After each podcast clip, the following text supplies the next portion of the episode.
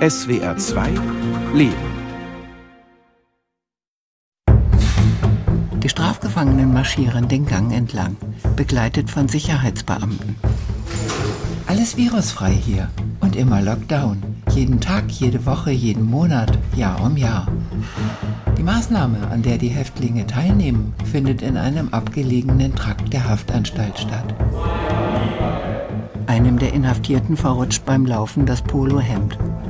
Alle zehn Meter zuppelt er es zurück in den Hosenbund. Also ich bin zum ersten Mal inhaftiert und jetzt hier direkt für sechseinhalb Jahre alt. Aber man lebt sich halt dann auch ein, schnell. Also ich habe mir immer gedacht, Haft ist sehr schlimm. Also man sieht es sehr im Fernsehen, also in den USA, wie es da ist. Es ist natürlich in Deutschland ein Unterschied. Man wird hier nicht misshandelt wie im Fernsehen. Ich hatte große Sorgen, dass es hier in Deutschland genauso passiert. Also ich habe mir das so vorgestellt, dass man hier mit 20, 30 Leuten in einem Raum eingesperrt wird, dass man dann nur morgens, mittags, abends was zu essen bekommt und dass, wenn man hier nicht gehorcht, dass man dann verprügelt wird. Und das ist halt hier zum Glück nicht so. Also im Gegensatz zu anderen Ländern ist Deutschland ein komfortabler Haftanstalt. Die Herren sitzen im Stuhlkreis. Ein neuer Sozialkurs beginnt, als Modellversuch für sieben interessierte Strafgefangene. Wir wollen heute mit einer Methode starten. Die wöchentliche Gruppenübung dauert ein halbes Jahr und hat das Ziel, die Inhaftierten mit dem Grundgesetz und dem deutschen Wertesystem vertraut zu machen. Da geht es um den Wert Toleranz. Dass die Würde des Menschen unantastbar ist, dass es das Recht auf die freie Entfaltung der Persönlichkeit gibt, dass alle Menschen vor dem Gesetz gleich sind und Frauen und Männer gleichberechtigt, dass es die Glaubensfreiheit gibt und das Recht der freien Meinungsäußerung. Für jeden ein Blatt. Die JVA Aachen ist eine Anstalt des geschlossenen Vollzugs, ein Hochsicherheitsgefängnis für rund 700 überwiegend zu längeren Freiheitsstrafen verurteilte Männer.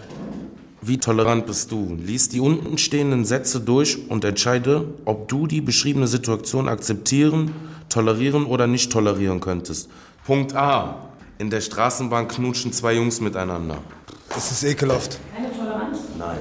Dass zwei Jungs miteinander knutschen, damit sind einige der Männer nicht einverstanden. Ne, das wird mich stören.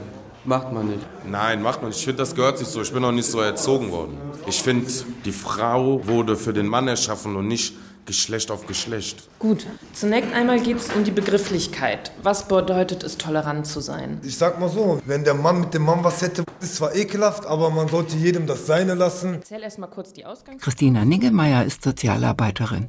Sie leitet den Kurs. Gemeinsam mit der Psychologin Nadja Pulacek. Beide sitzen genau wie die Strafgefangenen im Stuhlkreis. Wir versuchen da inhaltlich Dinge zu vermitteln, Themen, die eigentlich so ein bisschen politisch, gesellschaftlich sich auf das Leben in Deutschland beziehen. Aber eben auch zu gucken, was wissen die Inhaftierten eigentlich über das Land, in dem sie sich gerade befinden. In der Gruppe geht es darum, überhaupt ein Bewusstsein zu entwickeln für unsere Demokratie und für die Werte und für unsere Freiheit, die damit auch einhergeht. Sich vor Augen zu halten, was das Wahlrecht bedeutet, die Meinungsfreiheit. Das ist schon ein ganz großer Gewinn, denn unsere Menschenrechte werden gewahrt. Es gibt das Grundgesetz, es gibt hier einen rechtlichen Rahmen und der ist menschlich und das ist in anderen Ländern natürlich ganz anders.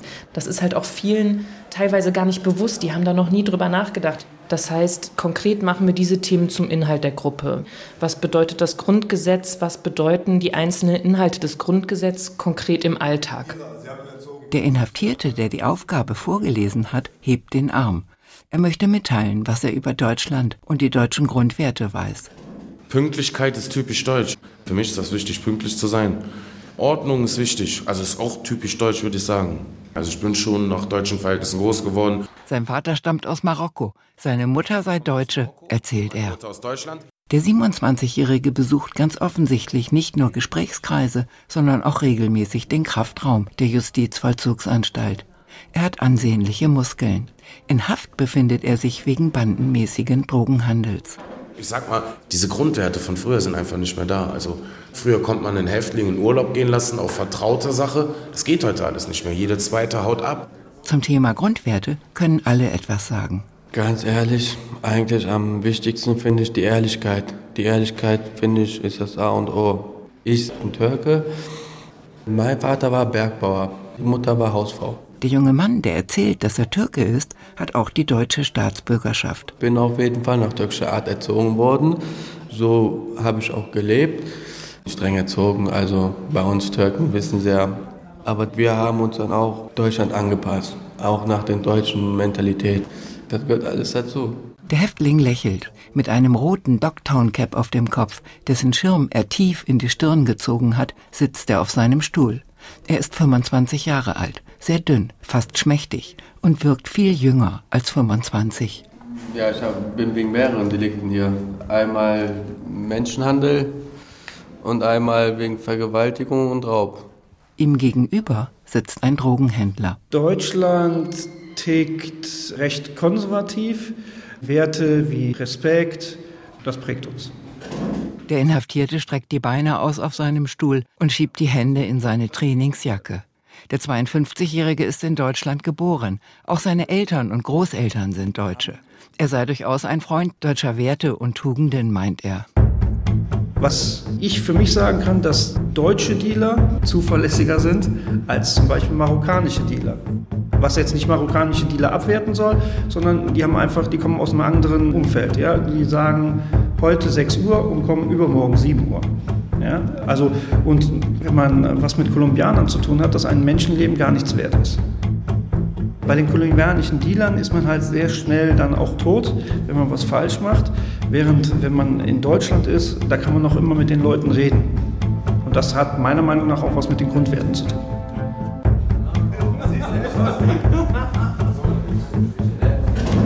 Der Inhaftierte in der Trainingsjacke beugt sich nach vorn. Die Sozialarbeiterin macht sich Notizen. Natürlich alle der Teilnehmer sind in Haft, das heißt, sie sind mit dem Gesetz in Konflikt geraten. Das sagt natürlich auch schon mal viel über die eigene Einstellung aus. Das sind natürlich bestimmte Werte, die die Inhaftierten vertreten. Genau wie die Sozialarbeiterin, so ist auch die Gefängnispsychologin von dem Nutzen ihrer Arbeit überzeugt. Für mich ist es ganz wichtig, hier auch ein paar Grundsteine vielleicht zu legen. Der Austausch in der Gruppe könne helfen, gewohnte und selten in Frage gestellte Einstellungen zu verändern.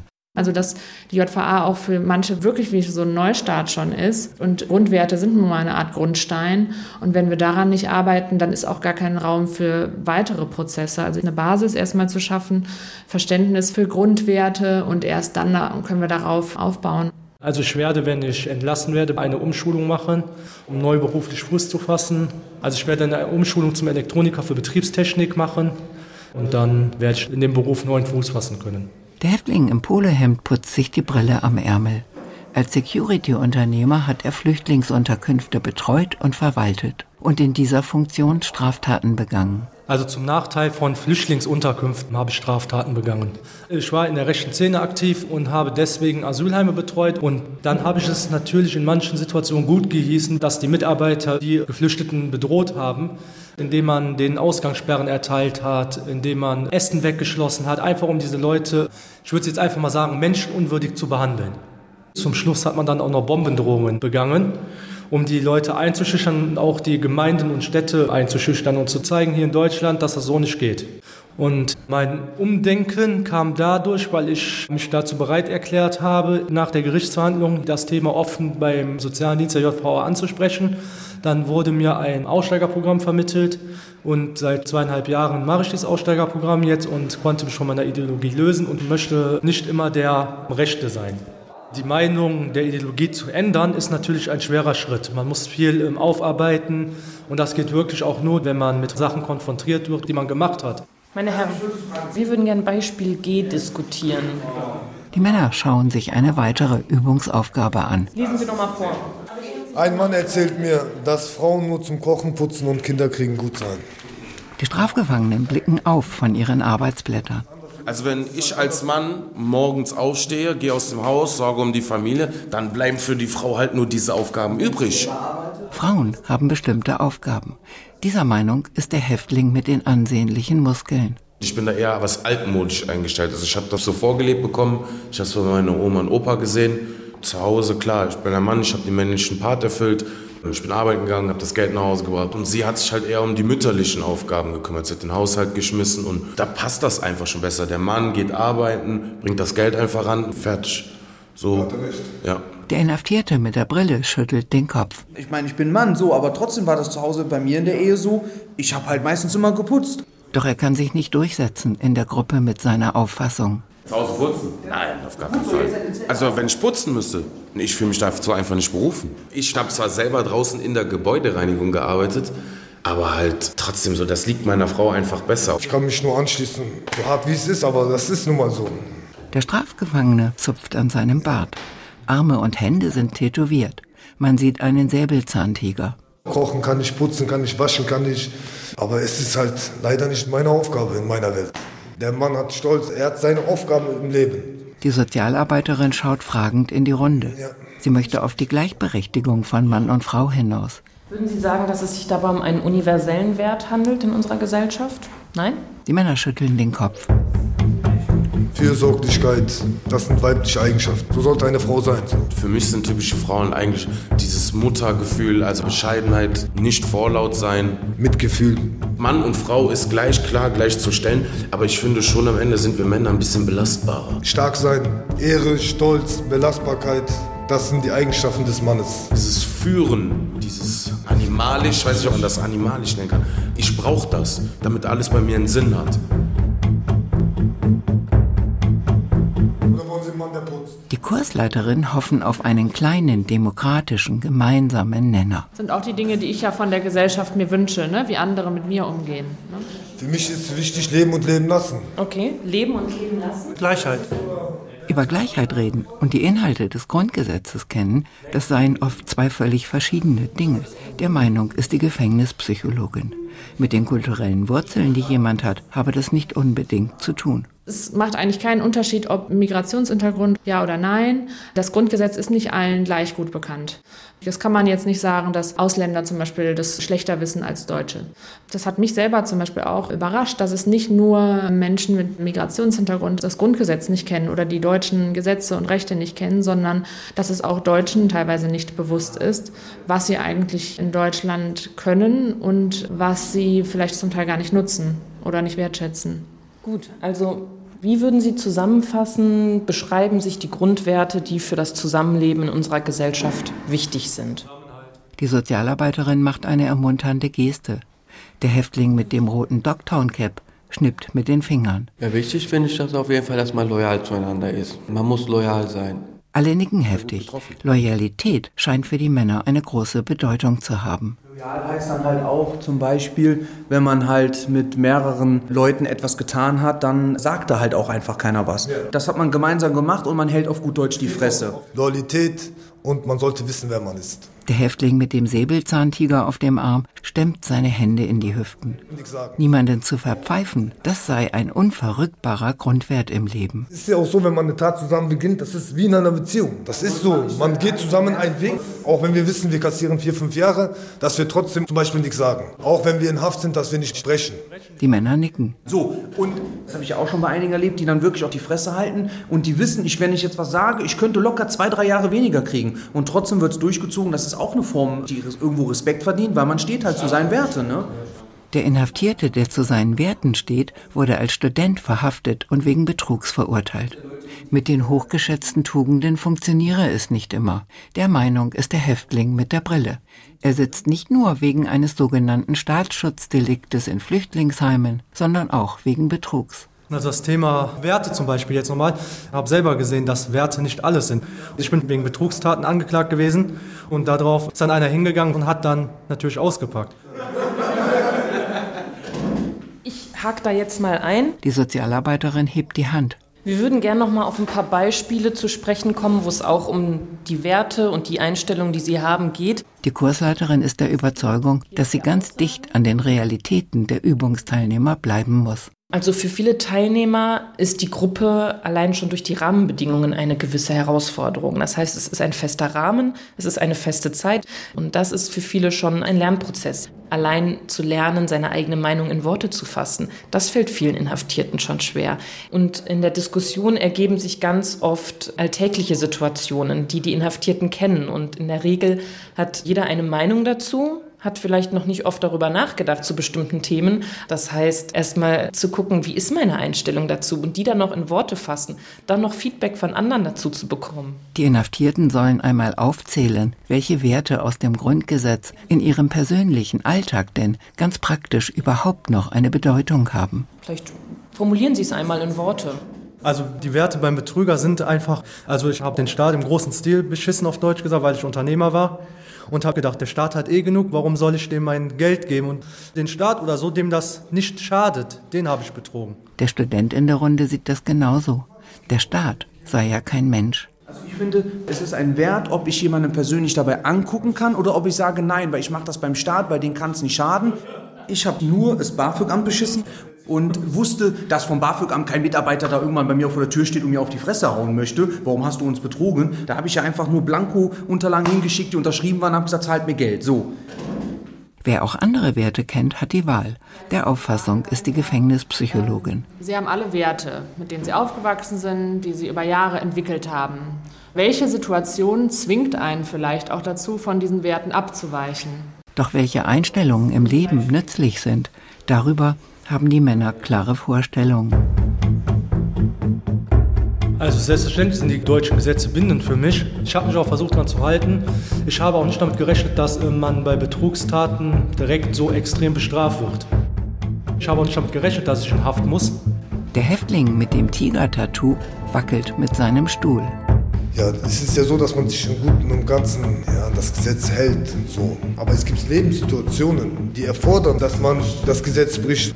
Man macht es halt einfach. Vielleicht ist das aus Straftaten begangen oder nicht, aber ich habe was und lebe zehn Jahre und danach sitze ich zehn Jahre, anstatt ich irgendwo 50 Jahre lang sitze und nichts habe. Dafür bin ich mir zu stolz. Wenn es nicht legal geht, dann geht es illegal. Ein Mikrokosmos der Gesellschaft sei das hier, meint die Sozialarbeiterin, die inzwischen schon einige Stuhlkreise für Inhaftierte geleitet hat.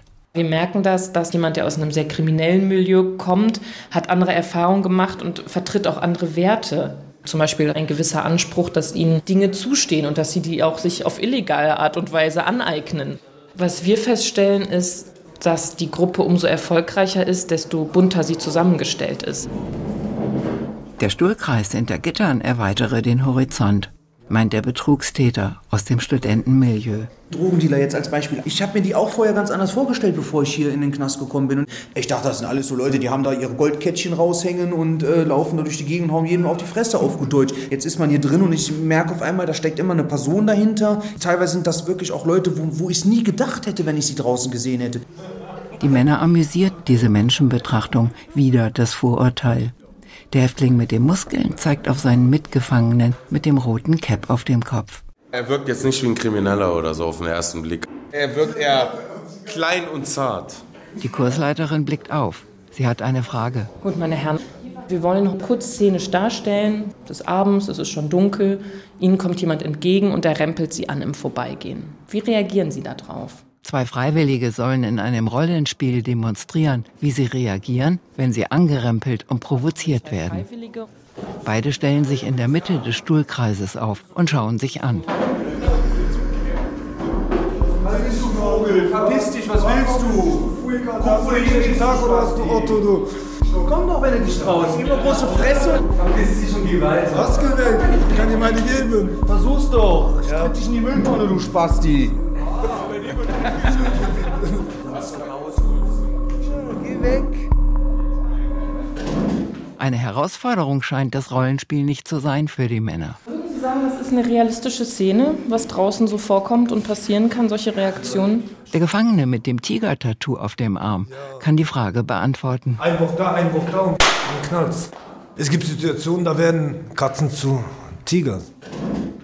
Ich sehe das auch als ein mögliches Ziel dieser Gruppenmaßnahme, Konflikte durch Worte zu lösen und nicht auf andere Arten auszutragen. Es gibt bestimmte Gruppenregeln und Gesprächsregeln. Dazu gehört auch ein respektvoller Umgang, was für uns selbstverständlich ist, aber womit sich viele Inhaftierte sehr schwer tun. Das merken wir an den Einstellungen, die formuliert werden in der Gruppe, wie zum Beispiel der Hang, seinen Willen im Zweifel mit Gewalt durchzusetzen. Warum muss man sich denn unbedingt schlagen, will die Sozialarbeiterin wissen. Wenn so eine Situation passiert, dann werde ich aggressiv. Der Drogenhändler in der Trainingsjacke schüttelt den Kopf. Also, ich habe mich auf der Straße nicht geschlagen. Ja? Also, wenn Sie jetzt hier einen Gewalttäter nehmen, der wird natürlich, hey, was willst du und so. Aber andere, die sind äußerst freundlich. So, Der studentische Betrugstäter möchte dem Drogenhändler nicht recht geben. Bestimmt habe der auch mal Auseinandersetzungen mit seinen Kunden über Geld oder die Ware gehabt. Was ist denn zum Beispiel, wenn du jetzt jemandem was gegeben hast und der hat dich noch nicht bezahlt? Und dann war es mir scheißegal. Komm, das glaube ich dir nicht. Nein. Der Drogenhändler macht einen entrüsteten Eindruck. Warum sollte ich dich jetzt belügen? Es gibt keinen Grund, warum ich jetzt hier lügen sollte. Ich könnte genauso gut sagen, ich habe die Schnauze eingeschlagen. Ja? Aber die Summe war es mir nicht wert. Wenn ich jetzt mit dem Stress mache und auffalle, gehe ich vielleicht in den Knast. Also lasse ich die paar tausend Euro, paar tausend Euro sein und lass es sein. Jeder gibt sich selber seinen Wert. Ob du jetzt zum Beispiel in einem Miri-Clan bist oder du bist ein Bankbetrüger, ja, beide sind kriminell, beide haben aber bestimmt ganz andere Ehrenkodexe. Der Drogenhändler blinzelt. Ich sag jetzt mal einfach, im P1 in München, Schickimicki-Disco, da musst du keine Angst haben, dass dir irgendeiner die Nase einhaut. Weil ein Anwaltssohn oder ein Schauspieler, das ist was anderes, als wenn ich in Bonn auf der Platte, ja? Die Männer im Stuhlkreis wirken ratlos. Und dann analysieren sie den Sachverhalt. Ich sag mal, in jeder Gesellschaftsschicht hat man unterschiedliche Ansichten. Es gibt zwei Welten. Auch auf der Straße hat man seine Pyramide, kann man sagen so. Wie soll ich das jetzt sagen? Ob man sich im Milieu bewegt, ob man ein bewusster Bürger ist. Der Stärkere gewinnt. Mir ist beigebracht worden, dass man nicht so unbedingt sich alles gefallen lassen muss. Ne? Dann direkt Schlägerei. Schlägerei direkt dann. Dann trifft die eine Welt aufeinander. Und da kann keiner den Rückzieher machen. Geht ja auch um Männlichkeit etwas. Die Sozialarbeiterin und die Psychologin der Haftanstalt schauen in die Runde. Wenn der Kursus über deutsche Grundwerte abgeschlossen ist, dann können die Männer, wenn sie möchten, einen weiteren Kurs besuchen. Es gäbe Häftlinge, die machen das zehn Jahre so. Wir hoffen natürlich, dass wenn die Inhaftierten entlassen werden, dass sie nicht in diese alten Muster zurückkehren, sondern irgendwas mitgenommen haben aus der Zeit hier und vielleicht diese neuen Denkanstöße integrieren, alte Verhaltensmuster überdenken und die Abwehr vielleicht ein bisschen geringer wird. Wenn ich nicht hoffnungsvoll wäre, würde ich diesen Beruf nicht machen. Also das gehört auf jeden Fall dazu. Ich will dabei natürlich nicht naiv klingen, aber ich denke, in der Regel verbringen die Inhaftierten gerade bei uns in der Anstalt längere Zeiträume. Und am Ende des Tages sind die Inhaftierten allein in ihrer Zelle und im Idealfall kommen sie irgendwann mal zum Nachdenken. Ich weiß nicht, ob das bei jedem der Fall ist. Es gibt bestimmt auch ganz eingeschliffene Verhaltensmuster und eingeschliffene Denkweisen, die nicht verändert werden und manche Menschen wollen das auch gar nicht. Nach einer Studie des Bundesjustizministeriums werden 48 Prozent der verurteilten Straftäter innerhalb von neun Jahren rückfällig. Ob der Stuhlkreis oder andere Sozialmaßnahmen dazu beitragen, die Quote zu verringern, ist nicht bekannt. Untersuchungen zu den Ursachen für Rückfälle in die Kriminalität legen nahe, dass nicht nur neue Einsichten den Weg bereiten in ein straffreies Leben, sondern ganz knallhart und ganz praktisch der radikale Rückzug von alten Bekanntschaften und Kontakten. Der Mensch ist ein Gewohnheitstier und wenn wir ins alte Milieu zurückkehren, dann kommen auch ganz schnell die alten Verhaltensmuster wieder und das, was wir gelernt haben, das rückt in weite Ferne. Das Positive als positiv zu erkennen, das sei schwer, meint die Gefängnispsychologin. Es ist gar nicht so eine Dankbarkeit für das da, was man eigentlich hat. Also sowohl im Leben vor der Inhaftierung als auch während der Zeit als auch in Zukunft. Dankbarkeit können die Männer im Stuhlkreis der Justizvollzugsanstalt durchaus unter Beweis stellen. Zumindest verbal. So Schlechtes gibt es eigentlich nicht in Deutschland, ist einfach so. Deutschland ist auf jeden Fall ein tolles Land. Nicht jeder hat die Chance oder nicht jeder hat das Glück. Hier werden einem Menschen auch vieles ermöglicht, was es in anderen Ländern nicht gibt. Also im deutschen Staat wird schon viel für den einzelnen Menschen getan. Ob das jetzt wertvoll ist, kann ich Ihnen nicht sagen.